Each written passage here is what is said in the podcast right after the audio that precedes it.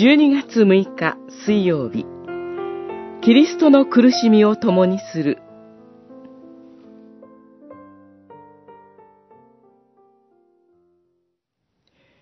父よ、御心なら、この杯を私から取り除けてください。しかし、私の願いではなく、御心のままに行ってください。ルカによる福音書、22章、42節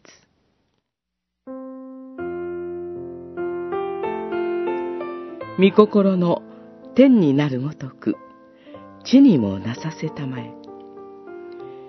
私たちに必要なことは、自分自身の命や思いを実現しようとすることではありません。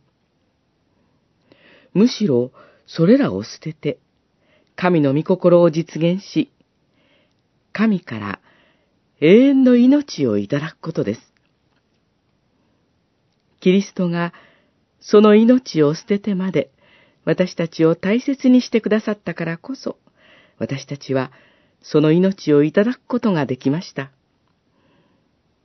ですから、私たちもそのキリストのようになろうと願うのは当然の心持ちでしょう。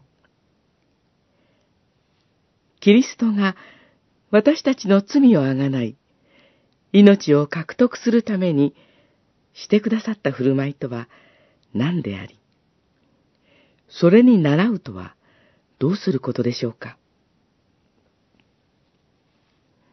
ところで、ご自分の命を捨てようとするとき、キリストは本当に苦しまれました。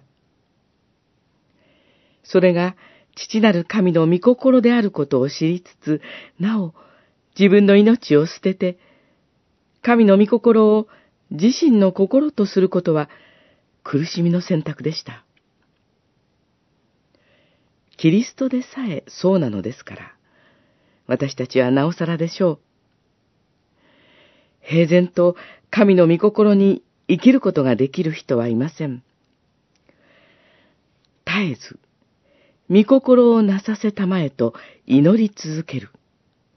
それが私たちの姿です。